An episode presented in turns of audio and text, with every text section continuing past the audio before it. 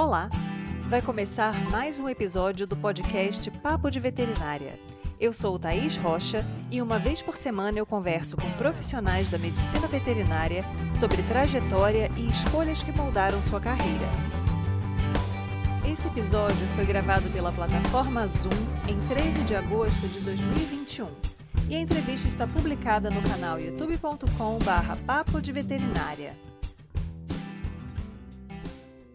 As experiências em estágios e residência ao longo da sua jornada já lhe impulsionaram a explorar novas possibilidades de atuação? No papo de hoje, eu converso com Camila Baltazar, médica veterinária graduada na Universidade Federal da Bahia e doutora em cirurgia veterinária. Ela hoje é proprietária do Pupila Vet, onde atua como coordenadora do Serviço de Oftalmologia Veterinária. Ela compartilha conosco as experiências profissionais e acadêmicas que a levaram até a sua área de atuação atual e nos mostra os processos de mudança que são naturais em qualquer trajetória.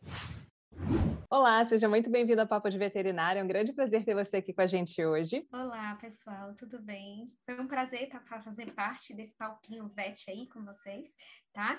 E vamos aqui trocar um pouco de experiência, vamos conversar sobre o crescimento profissional, vamos conversar sobre é, quando a gente desenha alguma coisa na nossa vida e depois a gente vai tomando rumos diferentes e descobrindo novas áreas. É, a minha carreira foi bem assim, né? Tipo, desde quando eu entrei na veterinária até é, o momento que eu segui a carreira que hoje eu sigo, que é na parte de oftalmologia, mas entre estar lá foi muito, muito diferente, né? Foi muito, como eu posso dizer, desafiador, né? Porque a gente passa por processos de mudanças e isso reflete nas escolhas e na forma como a gente quer seguir a nossa carreira. Vou começar um pouquinho contando como foi que tudo isso aconteceu, né? Sim. Primeiro passo seria quando eu escolhi a minha profissão, né? Quando eu resolvi fazer veterinária. Eu, na época, né, eu sou baiana, mas os meus familiares moravam no moram até hoje ainda, né? No estado de Sergipe, na cidade chamada Aracaju, tá? E é, eu cresci lá, apesar de ser baiana. E quando chegou na fase de eu fazer próximo vestibular, lá para o segundo ano colegial, não tinha veterinária na federal naquela época, uma federal que tivesse veterinária. Então, o primeiro desafio foi, na hora que eu disse, ah, eu acho que eu vou, que eu gosto, eu vou escolher essa área, eu me identifico muito, mas eu gostava de cavalo. Então, eu fiz veterinária por causa de cavalo. É um dos animais que eu mais gosto tenho uma admiração incrível. Vou ter o meu ainda, o meu pet cavalo, mas hoje eu não me vejo com sendo é, veterinária de equinos. É interessante a gente fazer um parêntese aí, né? Eu vou chamar você de Bia. Tá, pode Camila, chamar. Camila, carinhosamente conhecida como Bia, porque isso acontece muito, é muito comum na nossa profissão, as pessoas entrarem porque elas têm uma grande afinidade por uma espécie, e depois elas acabarem percebendo que elas podem continuar amando e admirando essa espécie da mesma forma que sempre fizeram, mas não necessariamente elas precisam trabalhar com essa espécie. eu todinha. Porque eu sempre fui louca pro cavalo e, e eu realmente, eu decidi fazer veterinária por conta dos cavalos. Eu, eu me achava que eu ia ser veterinária de cavalo. Pronto, era isso mesmo. Né? E durante a minha formação acadêmica, né, no curso da universidade, a minha faculdade, ela é muito voltada para a formação básica assim, a parte básica, ela é toda formada para cavalo. Porém, a parte prática, ela era toda voltada para pequenos. Então, assim, quando eu passei no vestibular, eu passei na Federal da Bahia meus familiares, minha mãe, meu pai, minha família, né, no caso, ficavam, ficaram todas em Aracaju. Eu acabei tendo que ir morar em um outro estado, que foi o grande passo para mim e o, uma coisa assim, um divisor de águas, né? O momento que você sai daquela, daquela coisinha, né, de proteção que os seus pais lhe oferecem para você morar né? Claro que eu fui morar com a minha avó, mas assim, eu nunca tinha morado com ninguém nem com um parente, nem nada que não fosse os meus pais. Então aquilo para mim foi uma coisa assim, eu agora tô grande. tipo, aquela coisa, agora eu tô crescendo. Essa foi a sensação que eu tive. Dentro da universidade, na graduação, foi coisas bem, bem engraçadas, né? Porque eu, a primeira, você não sabe nada, você entra na, é anatomia, anatomia, Jesus na casa, né? Mas a minha anatomia maior é de equinas, então eu me achava em casa, né? Quando pegava os ossinhos pequenininhos de cão e gato, eu dizia, ah, isso aí não é para mim. eu mesmo, né? Tão pouco que imaginar que olho seria o, o, maior objeto de estudo da minha carreira, né? E assim, o que, que, eu, que eu acho que eu tirei da minha graduação? De experimentei de tudo. Essa é a parte mais importante. E vocês têm, têm que passar por diversas áreas. A nossa, a nosso curso de veterinária é um curso muito amplo. E a gente só a gente sente que a gente fica cinco anos e a gente, no final, a gente tem a sensação que a gente não sabe nada, porque a gente viu tanta coisa e no final a gente. E agora? Onde eu estou? Então, eu acho que o mais importante do, ao longo da graduação toda é o fato de você experimentar. Você precisa experimentar. Ah, eu não tenho interesse em, em, cavalo, mas faça, faça um estágio em cavalo, um semestre, uma vez por semana, viva, vá, vá na fazenda, veja como é a criação de bovinos, vá, vá para o hospital de pequenos, ah, não gosto de pequenos, só quero grandes, não, mas viva, sinta, às vezes você imagina ser algo que não é, né, e às vezes a gente tem aquele mito de que de que você tinha que ficar naquele lugar, e na realidade não, você vai descobrindo coisas. E aconteceu isso muito comigo, né? É, como Salvador é uma cidade muito urbana, para eu fazer estágio com equino dentro de Salvador, é, ou você fazia é, na polícia montada, e todo mundo fazia no mesmo lugar e sempre ficava daquele jeito, não saía nada de inovador, né? Eu fiz estágio na polícia montada, ainda fiz um curso de socorrismo de equino. Imagina. E assim, fiz estágio na fazenda também da universidade.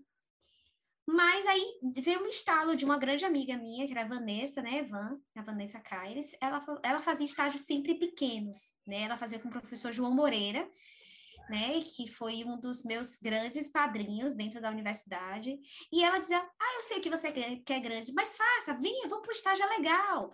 E ela sempre falava assim, não, é pequenos é legal, eu sei que você quer grandes, mas não dá para toda hora você ficar na fazenda, não dá para você ficar, vamos, faça em pequenas. Então, foi ali no segundo semestre, terceiro semestre, que eu me interessei em arriscar a fazer é, estágio no centro cirúrgico. Não sabia nada, não sabia nem segurar fazendo um garrote. Então lá a gente era chamado os rasos, tá? Os rasos é aquele que não sabe nada, mal sabe botar uma mordaça no cachorro nem fazer um garrote.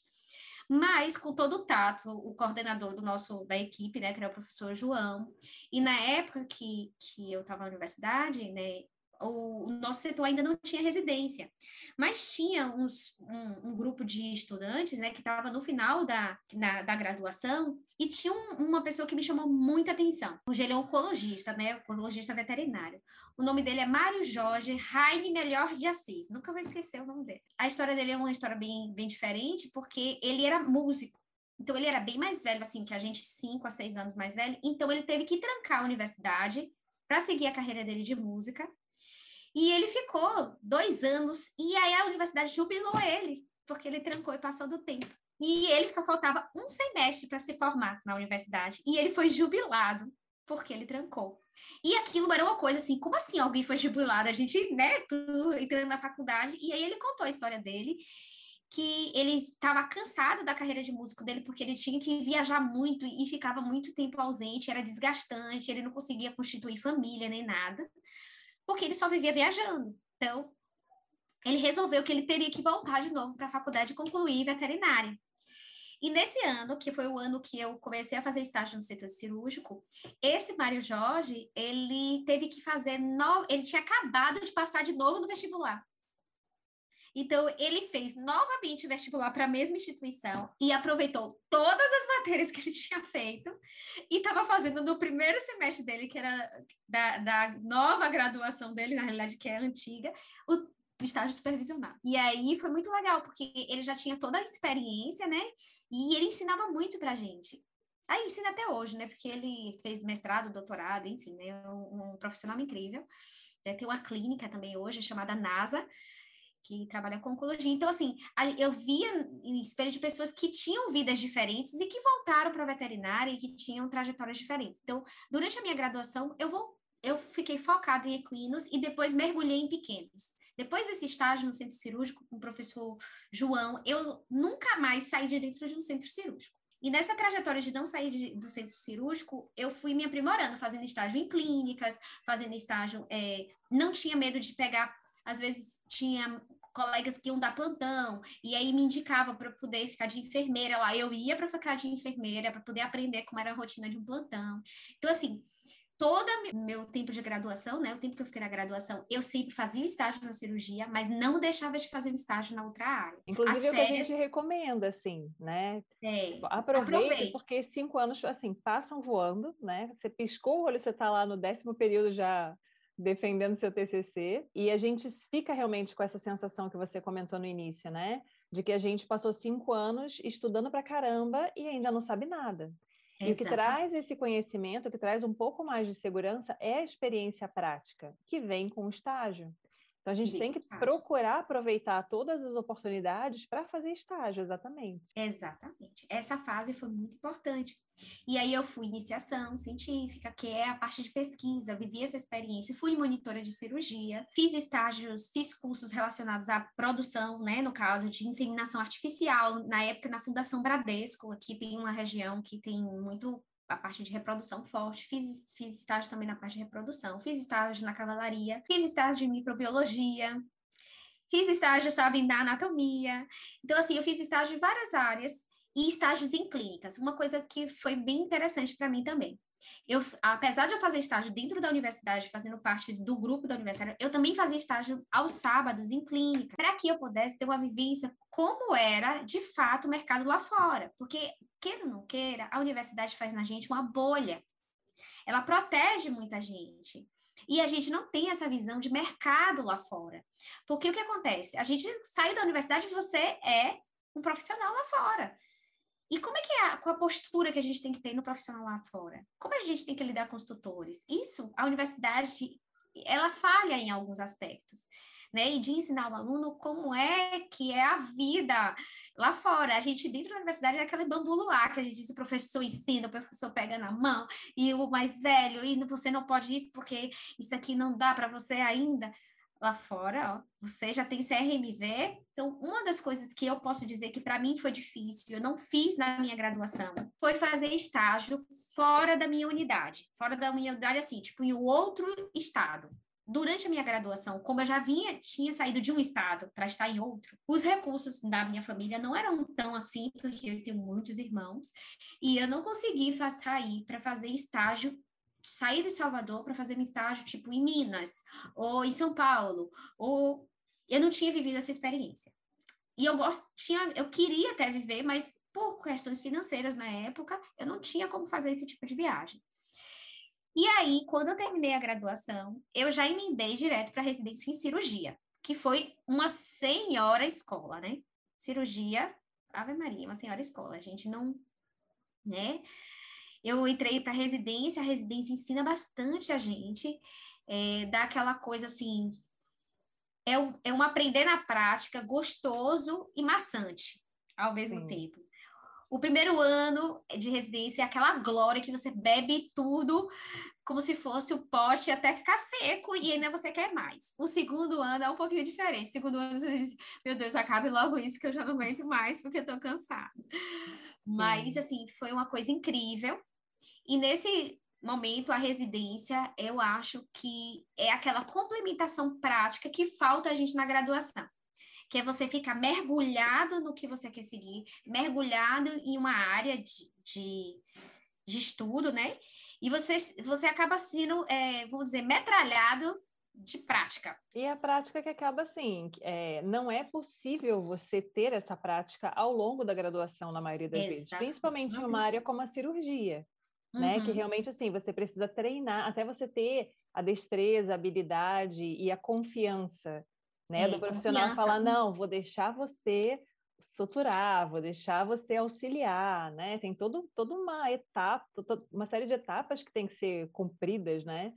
Uhum. Para que você consiga realmente botar a mão. E eu queria até que você aproveitasse e comentasse, né, a sua experiência na residência que você fez, porque uma preocupação que os alunos às vezes têm é de né, o quanto eu vou conseguir colocar a mão, né? O quanto ah. eu vou ah. poder praticar e o quanto é necessário na sua área às vezes praticar fora do centro cirúrgico, né? Vai, vai operar um cadáver, vai suturar um pano, um, um pedaço de pele de, de animal de abatedouro, sei lá. Então, assim, né, outras práticas que são essenciais para você realmente adquirir aí essa habilidade, né?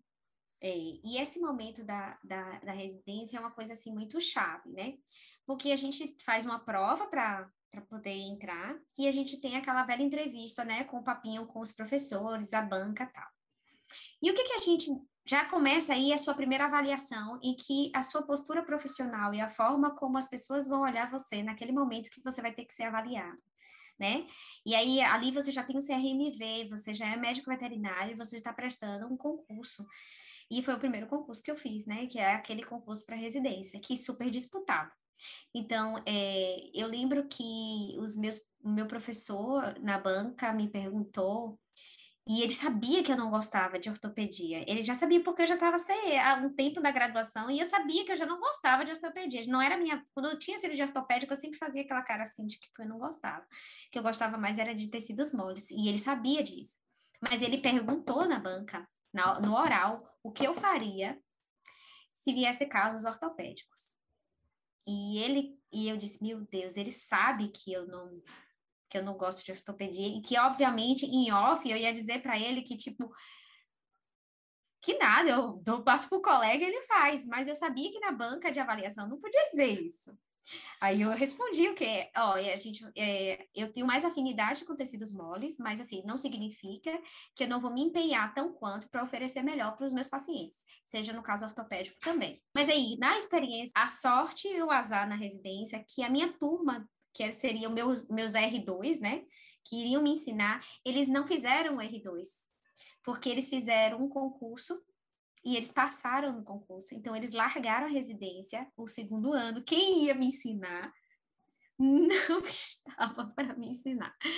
Então, eu era literalmente a pessoa que saiu da graduação e entrou na cara da residência e não teria preceptores, que seria normalmente quem ajuda muito vocês são os R2, e eu não tive R2. E no então, caso, então, você não momento, era R1, então, né? Você era R única.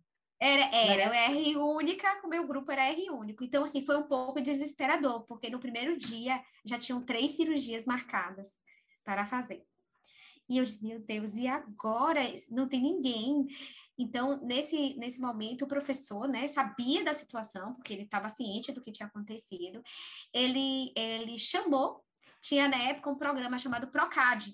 E no Procad, é, o professor João chamou o pessoal da Unesp, foi o primeiro contato que eu tive com o pessoal da Unesp. Ele chamou o pessoal do professor Newton para ir eles ficaram pra eles foram para a Universidade Federal da Bahia e ficaram dois meses com a gente ensinando a gente. E eles ficaram lá e foi uma troca muito importante porque a gente teve conhecimento de outra universidade vindo de pessoas que tiveram formações diferentes e eles ensinaram a gente a fazer não, não só a ter segurança em fazer cirurgia, né? Porque tecnicamente a gente tinha estudado para fazer, mas faltava experiência, né?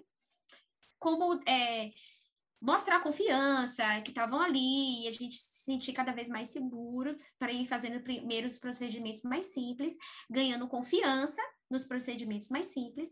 Claro que nossa curva no primeiro ano de residência, o tempo cirúrgico é maior, né? E a gente foi, foi, foi devagarzinho, era sempre eu operava com outro residente junto, né? Então sempre tinha nós dois, pra, porque duas cabeças pensando era melhor que uma e era estudando e fa fazendo em cadáver, e na hora da dúvida, que chamava o professor para estar com a gente, que era uma cirurgia mais complicada, ele ficava no centro, e aí a gente vai ganhando confiança e vai andando na residência. Foi dessa forma que a gente é, foi evoluindo dentro do nosso programa, até a gente ter R1 e ensinar os nossos R1s. E eu vou dizer que a melhor coisa foi a gente ter R1, porque eu acho que a sedimentação do conhecimento, pelo menos para mim, e que que gosto muito dessa parte acadêmica também, é quando você começa a ensinar para alguém. E aí você tem que ensinar. Você até não, não se sente nem o 100% ainda. Você está bem melhor, mas você não é o 100%. Mas a partir do momento que você ensina o outro, você fortalece muito o seu conhecimento, porque a partir daí você tem dúvida do outro que você tem que tirar e você tem que fazer a carão de autoridade que você é mais velho. Você vai ter que ensinar. Então você ainda tem a responsabilidade maior de estudar para explicar ao colega que não sabe. E aí, no segundo ano, é aquela, aquela curva crescente de, de, de habilidade e, e de crescimento profissional. É, né? Eu acho que o segundo ano de residência foi aquele mais marcante. É o mais cansativo, porque você ainda é mais responsável, não só pela sua conduta profissional, mas também pelo colega que você tem que ensinar.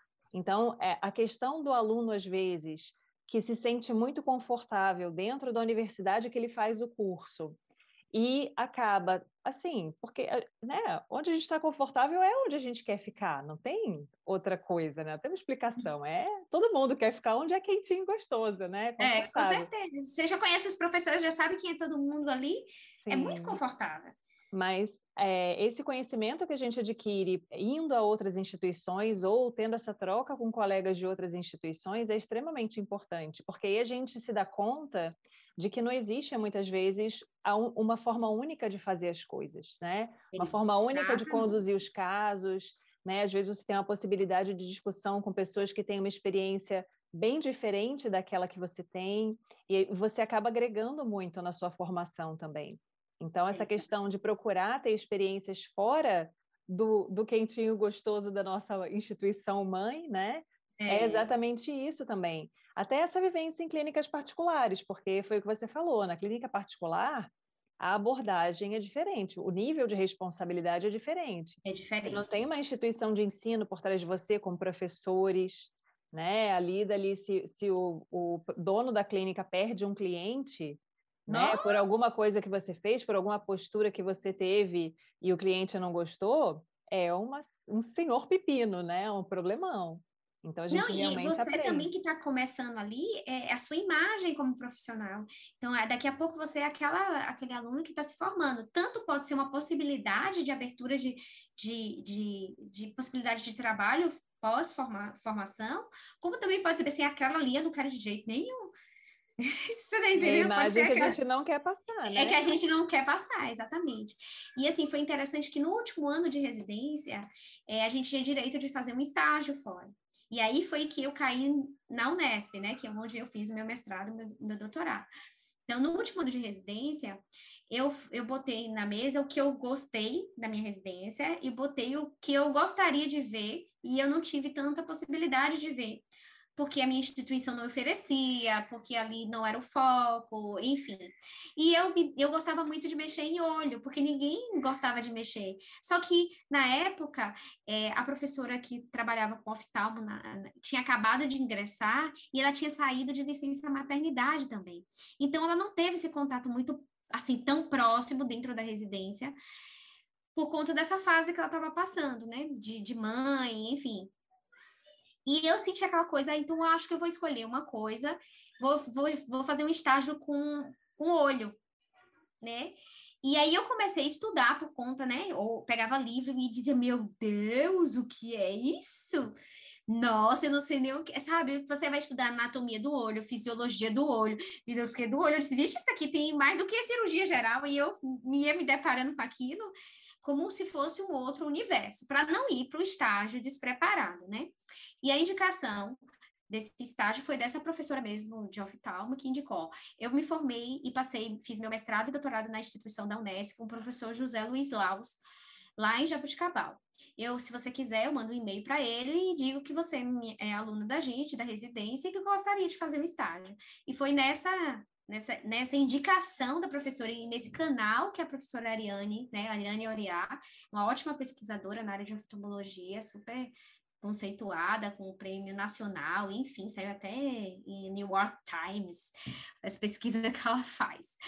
Mas, assim, ela trabalha muito com a área de oftalmologia voltada para silvestres, enfim né, conservação. E aí foi lá que me, me indicou o professor Laus, e aí foi onde eu resolvi fazer meu primeiro estágio, já que eu tinha residência, eu ganhava um dinheirinho, e aí eu podia guardar e economizar, e me programei para fazer esse estágio de 30 dias na Unesp. E eu vou dizer assim, quando eu cheguei na Unesp, né, ó, eu sei que mas, é, tem as outras instituições, mas a sensação que eu tive quando eu cheguei na Unesp foi Nossa! Compartilho, compartilho. É, eu, Foi a mesma coisa eu falo assim, comigo. uau! É. E aí eu percebi que eles têm um protocolo operacional e sistemático que fazia com que faz com que o hospital funcione. Existe todos os professores e toda a administração conversa na mesma língua.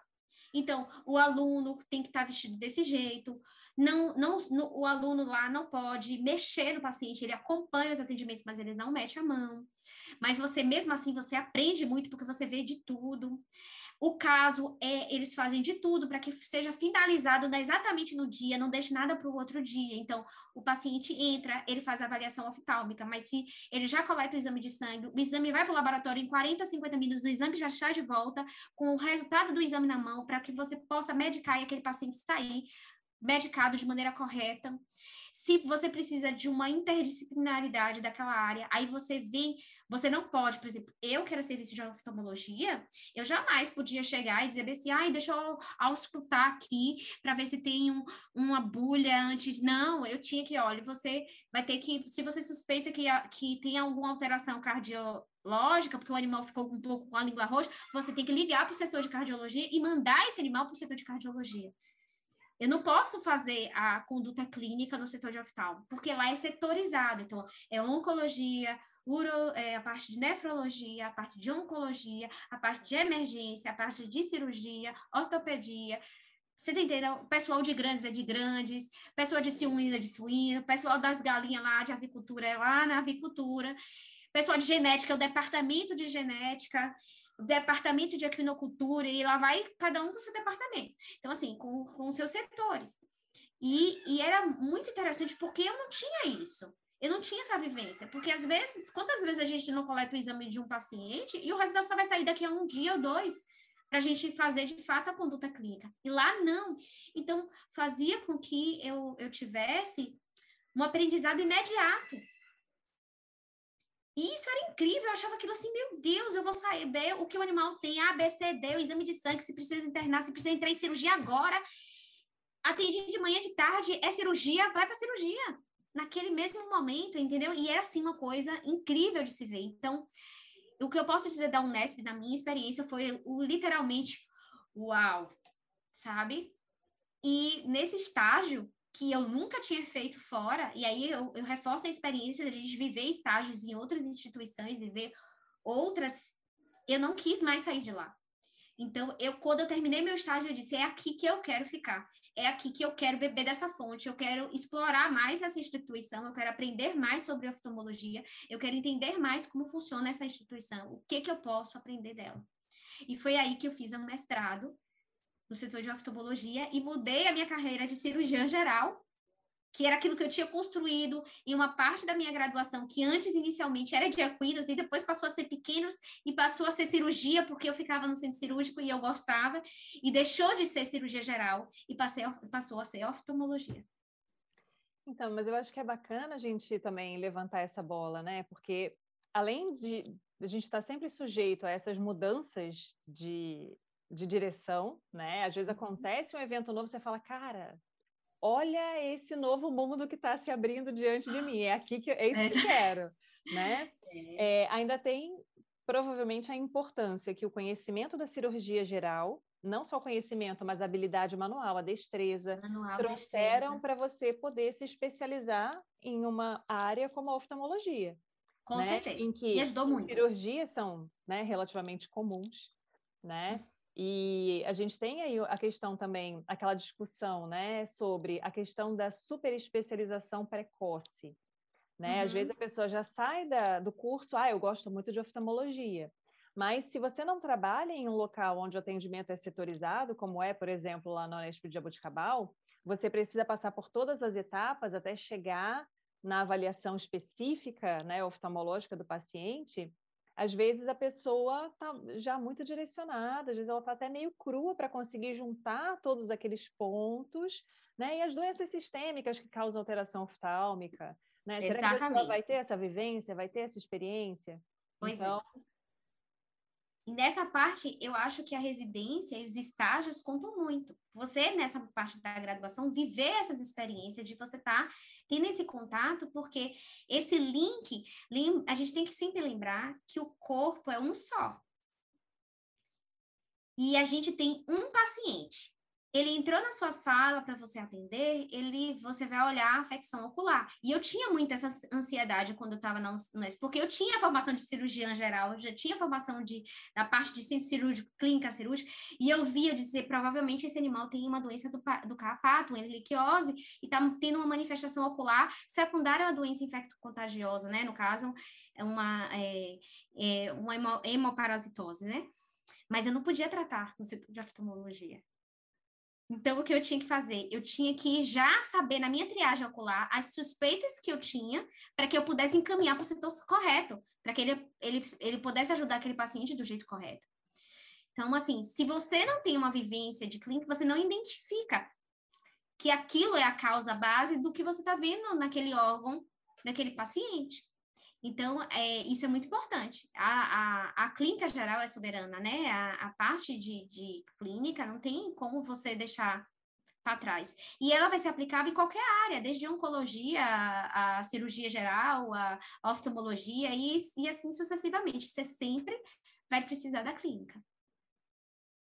Então, nessa carreira assim de, de da parte quando eu entrei na oftalmologia, né, eu segui uma parte acadêmica que é a parte do mestrado e doutorado, é uma visão acadêmica, onde a gente tem que apresentar, fazer projeto de pesquisa, conduzir é, toda uma pesquisa, fazer, é, pedir recursos financeiros para você fazer sua pesquisa, que é uma coisa assim super difícil, e, e, e ser convincente para um órgão de fomento pagar pela sua pesquisa, você tem que garantir, porque quando eu fiz a minha bolsa foi CAPES, mas a gente tem que é, buscar é, outras formas de bolsas com poder aquisitivo maior, porque elas trazem com a gente, essas bolsas, as reservas técnicas, que ajudam na pesquisa. Então, a gente tem que mandar também o nosso projeto, mesmo a gente sendo aprovado pelo programa e ganhando Bolsa CAPES, a gente tinha que submeter para um órgão de fomento externo, que no caso da gente era a FAPESP, né?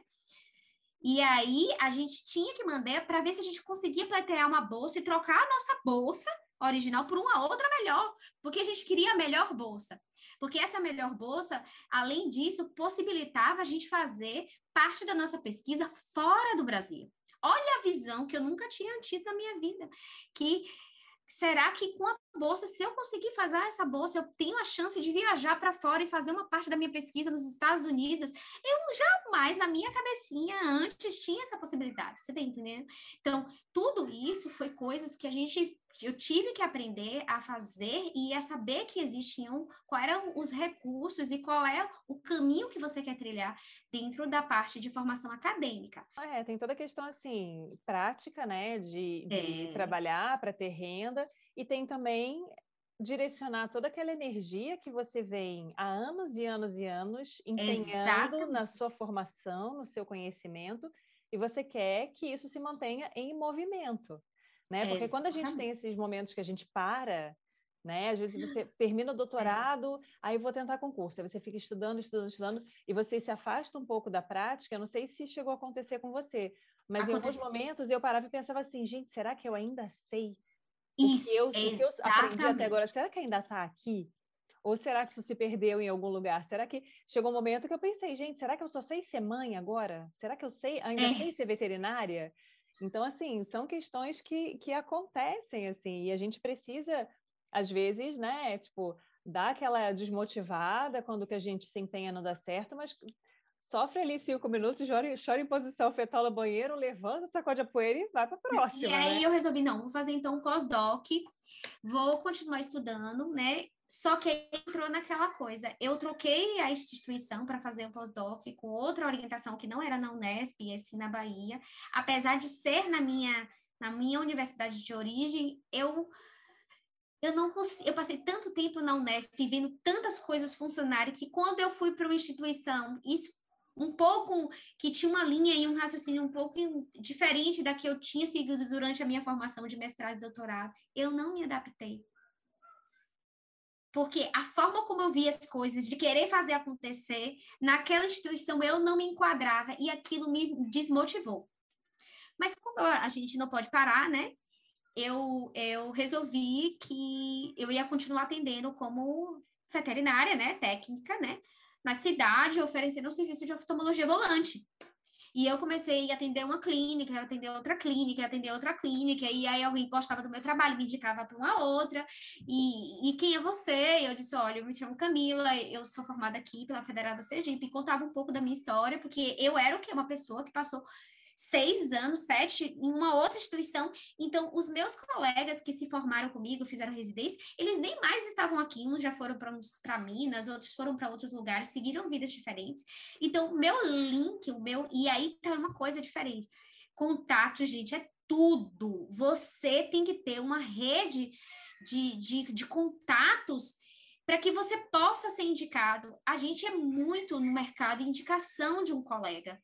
Então, o que, que eu sentia? Eu sentia que eu não que as pessoas não me conheciam, porque elas não me conheciam. Tinha passado aí quantas gerações de veterinários naquela minha cidade e da onde eu que eu era ninguém ali.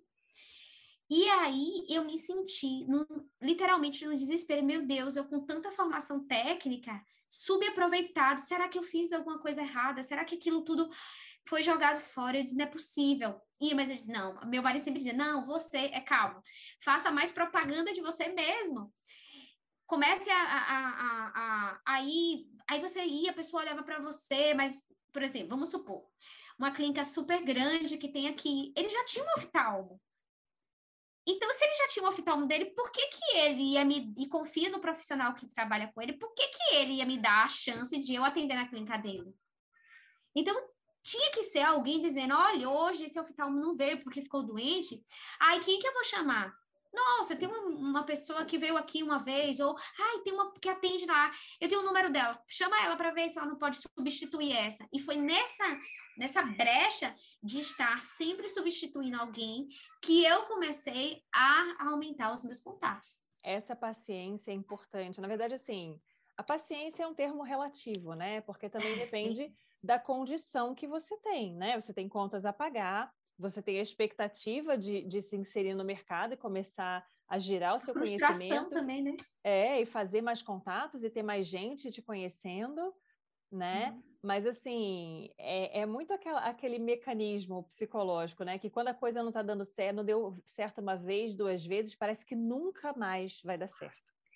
E aí, se você esmorece, se você cede a essa sensação, você às vezes desanima, você fala, não, eu tentei 10 vezes, às vezes vai dar certo quando você tentar 20, quando você tentar 30. Então não é porque em 10 ou 5, 10 não deu certo que nunca vai dar certo, né? Mas você tem que tem que insistir, tem que continuar tentando. Né? E essa questão de inserção no mercado é complicada. Uma questão que eu queria te perguntar, aproveitando esse gancho, é que assim, uhum. para trabalhar em oftalmologia, a gente sabe que tem equipamentos específicos né? Que normalmente são equipamentos caros, né? E que você precisa ter toda. É, é como quem trabalha com imagem também, né? É. O aparelho. É. Então, aparelho. você tem o oftalmoscópio, você tem tonômetro, você tem, assim, instrumentos pequenos que são caríssimos, né? Como é que você fez o, o planejamento, assim, para conseguir ter esses equipamentos para atender? Foi a seguinte: no início, quando eu pensei, quando eu saísse daqui, como o meu foco era universidade, eu não vou dizer que eu estava muito preparada para comprar equipamento, porque meu foco era passar num concurso e ser professor. Normalmente você é professor de uma disciplina, e eu imaginava que eu não seria professora de oftalmologia, mas sim de cirurgia geral, e que eu ia com a vontade de todo o meu coração montar um serviço de oftalmologia dentro de uma universidade XYZ. Porque se eu fosse professora dentro de uma universidade federal que não tivesse um serviço de oftalmologia, com certeza eu estaria abrindo, como o professor Tiago Barbalho está fazendo no Maranhão, montando um serviço de oftalmologia no Maranhão. Então, era, era meu foco. Eu vou entrar como cirurgiã geral, mas eu vou formar um serviço de oftalmologia. Então, eu não tinha esse planejamento de comprar inicialmente os equipamentos. E nesse momento eu contei com a ajuda do meu marido. Meu marido me ajudou bastante, e me ajuda na vida inteira, né? Nós somos muito unidos em, nos sonhos da gente, né? E, enfim. E ele foi ele que me ajudou. Então, eu comprei o meu primeiro é, aparelho, foi o, o tonômetro, né? Que é o aparelho que afere a pressão intraocular porque dentro da rotina da oftalmologia, a gente não pode ter dúvida se o animal tem um uveíte ou um glaucoma. Isso aí é, é, tipo, você ter um animal na mesa e você ter dúvida se ele tem um uveíte ou glaucoma, é, é condutas é, terapêuticas totalmente diferentes, você não vai ajudar, você pode até piorar o seu paciente se você não fizesse o diagnóstico. Então, eu fui por exclusão, né? Porque os aparelhos, eles são todos, assim, muito caros, eles são todos importados. Então, depende muito de quanto está o dólar.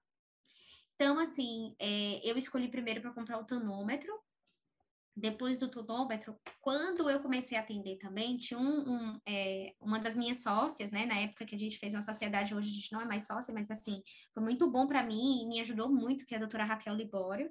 Ela me ajudou demais quando eu cheguei, porque ela também estava chegando, e os pais dela também ajudaram ela, e ela já tinha comprado o equipamento dela. E ela tinha lâmpada de fenda, que eu não tinha ainda. E ela, no início, me ajudou bastante, porque ela me emprestava a lâmpada de fenda para eu fazer alguns atendimentos, que é coisa, assim, de gente muito boa, porque não é qualquer um que empresta a sua lâmpada de fenda, não. Então, a doutora Raquel Libório, ela, ela me emprestava, dizia, ah, você vai atender, faça um bom serviço, eu sei que você faz, sabia que eu ia ter cuidado, e ela me emprestava a lâmpada dela. Mas, logo em seguida, eu não me sentia confortável de pegar um equipamento tão caro de alguém, até porque eu não tinha o meu para eu comprar para mim, imagine se, eu, se ela fizesse alguma coisa com o equipamento de alguém. E aí, logo em seguida, é, é, o meu desenho foi comprar a lâmpada de fenda. E aí a gente, meu marido em, se empenhou, porque vou dizer ele que foi ele que se empenhou bastante na parte financeira para me ajudar. E aí compramos o termômetro, a lâmpada de fenda, e, e, eu usava uma lente de 20 dioptrias com uma lanterna muito boa para fazer fundo de olho. E assim foi que eu comecei meu atendimento. E eu fazia muita coisa, uma lupazinha de pala, uma lanterna, as fitas de fluorescente, o meu tonômetro e minha lâmpada de fenda. Só que o que acontece é o seguinte, você faz na oftalmologia um bom atendimento com esses equipamentos. Porém, onde você ganha mais dinheiro não é na consulta oftálmica, são nas cirurgias oftálmicas. E eu não tinha o meu microscópio cirúrgico. Então, é, eu conseguia fazer cirurgias macros, mas eu não tinha como fazer cirurgias micros, que era o que dava mais rentabilidade financeira. Você tem ideia, às vezes você vai fazer uma cirurgia, é, uma microcirurgia hoje ocular, que vai custar 3, 4 mil.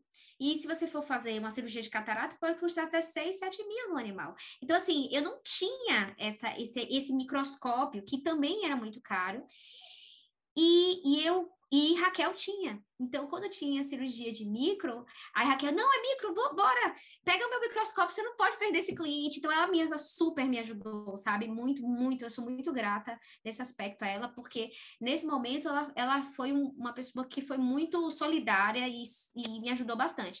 E aí, rapidamente, eu comecei a ter um pouquinho de, de, de capital e vi que aquilo já estava começando a né? Não é se pagar, porque demora para você pagar um equipamento caro, mas já começar a justificar, já comprar um microscópio. E quem me ajudou com o microscópio? Meu marido, é óbvio, claro que lógico, né? E ele dizia assim: eu estou investindo em você porque eu sei que isso vai trazer retorno. Daqui a, a um tempo você vai conseguir é, trazer é, esses equipamentos todos que você investiu em você vai trazer os frutos, porque isso é, quanto mais você faz atendimentos, melhores recursos você tem para oferecer para os seus pacientes, mais você cresce profissionalmente, mais visibilidade você tem, e assim você faz um serviço de, de peso, né? E foi e, nesse e momento. Também, e sendo também equipamentos caros, né? É. É, provavelmente não é todo profissional que consegue oferecer esse serviço, e você Exato. cria um diferencial importante para aumentar cada vez mais a sua clientela. Porque aquele é. oftalmologista que faz o atendimento mais básico, que não tem acesso a esses equipamentos, ele vai chegar à conclusão de que é necessária uma microcirurgia, uma cirurgia de catarata, e ele vai encaminhar esse paciente para você. E você é, vai exatamente. executar aquele procedimento que acaba sendo mais rentável, né? Mais rentável, exatamente. Então, assim, hoje o que eu normalmente olho e digo assim, eu adoro atender a clínica oftálmica, mas assim, o, a cereja do bolo é a cirurgia oftálmica se para mim que sou cirurgiã, eu tenho amigas que são oftalmologistas, mas elas não são muito, não têm muita afinidade com cirurgia e preferem ficar mais na parte clínica. E na hora da cirurgia ela, ela liga e diz: "Ah, é cirúrgico, é uma nucleação, é uma cirurgia, é um pedículo, enfim". Ela liga para a gente ir fazer, mas ela já fez a parte clínica, sabe? Porque ela não gosta muito da cirurgia. Eu tenho amigos que são assim. Mas assim, tudo na área de oftalmologia é muito caro. Então, assim, quando a gente decide seguir essa área, a gente tem que se planejar sim. E se a pessoa já, já tem essa visão, não, eu quero ser oftalmologista, já estou na minha especialização, vai ter que começar a juntar bastante. Principalmente agora que o dólar não está nada favorável, né? Então, é, nesse processo de, de, de, construção do conhecimento e, e da trajetória que a gente quer seguir, existe muitas dificuldades. Não existe, estou contando assim para você dando risada, mas teve muito choro no meio do caminho, tá? Muito desespero, muito insegurança, muita, é, como eu posso dizer, é, incertezas da escolha que eu fiz. Também a gente teve muito apoio, como eu falei, você, meu marido, a, a doutora Raquel, e, e, colegas, indicações. Isso é muito importante. A gente faça uma boa, boa rede de, de, de relações com os outros profissionais, com seus amigos, sempre tente preservar ao máximo a cordialidade com os colegas, mesmo que vocês não tenham aquela afinidade tanto, mas seja cordial com seus colegas, são essas pessoas que na roda da vida vão cruzar ali vão te ajudar, sabe? Então, é, são essas pessoas que vão fortalecer seus, sua parte de profissional e as suas indicações para outros colegas. É muito importante essa relação, essa, essa política que a gente chama da boa convivência, né, das boas relações, porque tá aí a chave para você é, ter uma engrenagem de, de, de visibilidade, de sucesso, de, de gostar de trabalhar, de as pessoas gostarem do seu trabalho. Ninguém quer é, indicar um profissional que não tem afinidade, mesmo que ele seja até muito bom, mas se ele tiver um outro também muito bom, ele vai preferir indicar aquele outro do que aquele que, de alguma forma, o incomoda. A própria ética, né? Porque dentro Sim. das especialidades existe essa questão do encaminhamento, né?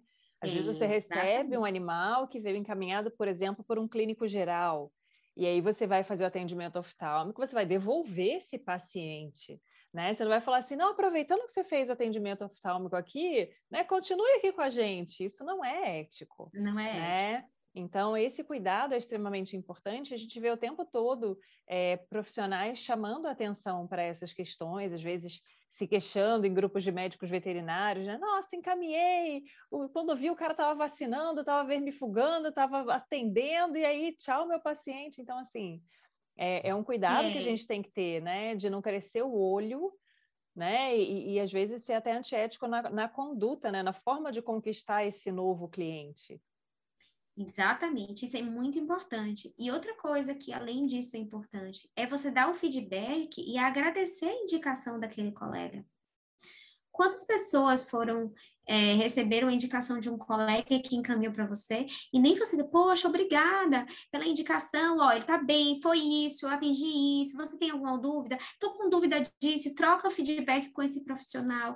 Olha, eu tive que mexer na sua conduta, porque é, vamos supor, chegou um paciente para mim que estava usando corticoide numa úlcera, ele disse, não vou, eu tecnicamente não posso deixar, mas não vou dizer para o dono que não se usa corticoide, você tá entendendo? Eu vou chegar e dizer, olha, é, eu vou fazer alguma, algumas mudanças no protocolo com base no que eu estou vendo hoje, e você vai dar aquela coisa, e você vai ligar para o colega que lhe indicou, e vai dizer, olha, oh, obrigada pela indicação, olha, eu mudei algumas coisas no, no, protocolo, porque eu achei que talvez ajude mais no processo de cicatrização, então eu mexi nisso, acrescentei isso, mas muito obrigada, e cordialmente, não precisa dizer, você está errado, não se faz isso, isso é tecnicamente errado, nem também queimar para o tutor que o, que o que o cara, que o profissional fez uma conduta que não é legal, porque você também pode passar por isso. Todo mundo está ali para aprender. Se o colega deu o melhor dele e faltou alguma coisa e você é o especialista, você está ali na função de ajudar o paciente, não apontar o dedo para o colega, sabe? E nessa conduta, é, foi nessa trajetória junto com essa doutora que é Raquel, né? Ela, ela gosta muito de ser volante, né? Que ela é, e eu tinha uma, uma, eu comecei a ter assim por ser mãe, né, é a visão que eu tenho, mas assim, que eu não ia querer ficar a vida toda rodando atendendo as clínicas.